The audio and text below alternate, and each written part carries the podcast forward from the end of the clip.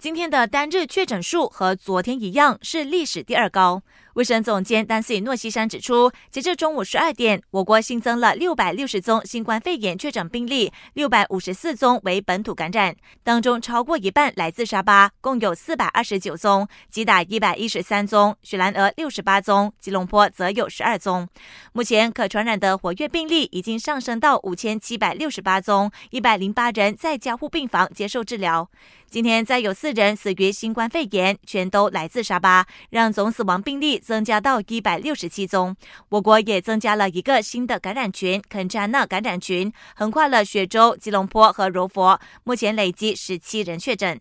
随着整个雪龙和布城今天开始落实有条件行动管制令 （CMCO），国防部高级部长纳杜西伊斯曼沙比利宣布，基于巴生隶属雪州，因此之前政府对巴生副县落实的有条件行管令和 SOP 自动取消。这意味着巴生副县民众需遵守的是全雪州落实的防疫 SOP。伊斯曼沙比利也透露，警方昨天逮捕了两百八十四名违反 SOP 的人士，其中两百七十八人被罚款，六人遭到延扣，而违规行为中没有戴口罩的人占最多，有一百三十四人，违反人身距离措施的则有六十八人。